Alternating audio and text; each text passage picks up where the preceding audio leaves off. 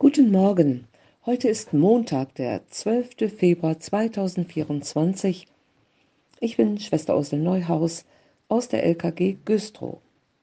Die Tageslosung heute heißt: Suchet der Stadt Bestes und betet für sie zum Herrn. Denn wenn's ihr wohl geht, so geht's euch auch wohl.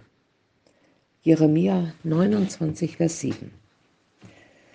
Dieser herrliche Vers wird heute oft zitiert, um alle möglichen Aktionen biblisch zu begründen, mit denen Christen ihren Mitmenschen Gutes tun sollen. Nobel, aber nicht wirklich, was der Vers sagt.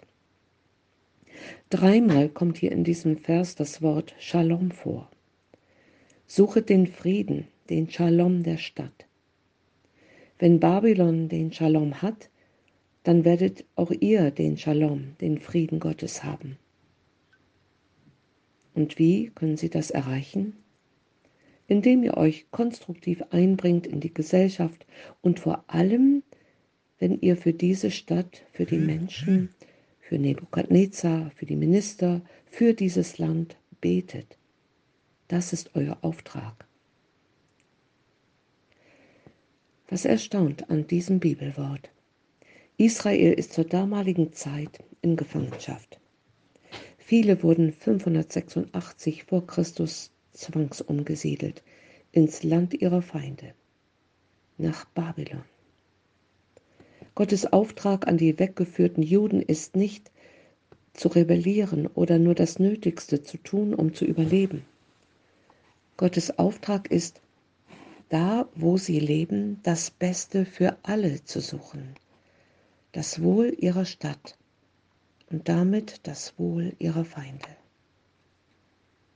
Deshalb erstaunt der Vers, weil Gott sein Volk beauftragt, in ihrem Alltag selbst für ihre Feinde das Beste zu suchen.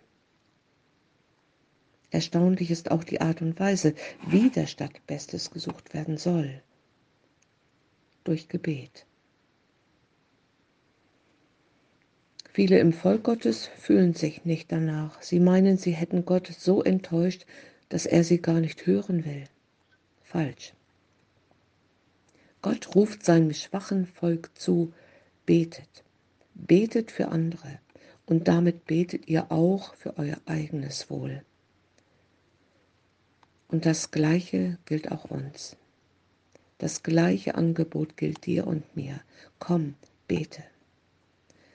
Dadurch suchst du der Stadt Bestes, in der du lebst und wirst selbst gesegnet. Jeremia 29, Vers 7 macht klar, der Stadt Bestes zu suchen ist untrennbar mit Gebet verknüpft. Jeremia ruft nicht zuerst zu sozialen Aktionen auf, so gut und wichtig die sein mögen aber nicht die Waldreinigung der Gemeinde oder die Gestaltung des Ferienprogramms für arme Kinder werden namentlich erwähnt, so wünschenswert das sein mag. Was Gott ausdrücklich beim Namen nennt, um der Stadt Bestes zu suchen, ist Gebet. Erstaunlich ist auch, dass der Vers einen entscheidenden Aspekt christlicher Politik beschreibt. Das Wohlergehen einer Stadt zu gewährleisten, ist Aufgabe der Politik, vornehmlich der Kommunalpolitik. Auch den Frieden der Stadt und ihrer Bürger zu sichern, ist eine wichtige politische Aufgabe. Gott sagt seinem Volk, wie sie sich an dieser Aufgabe beteiligen sollen. Durch Gebet.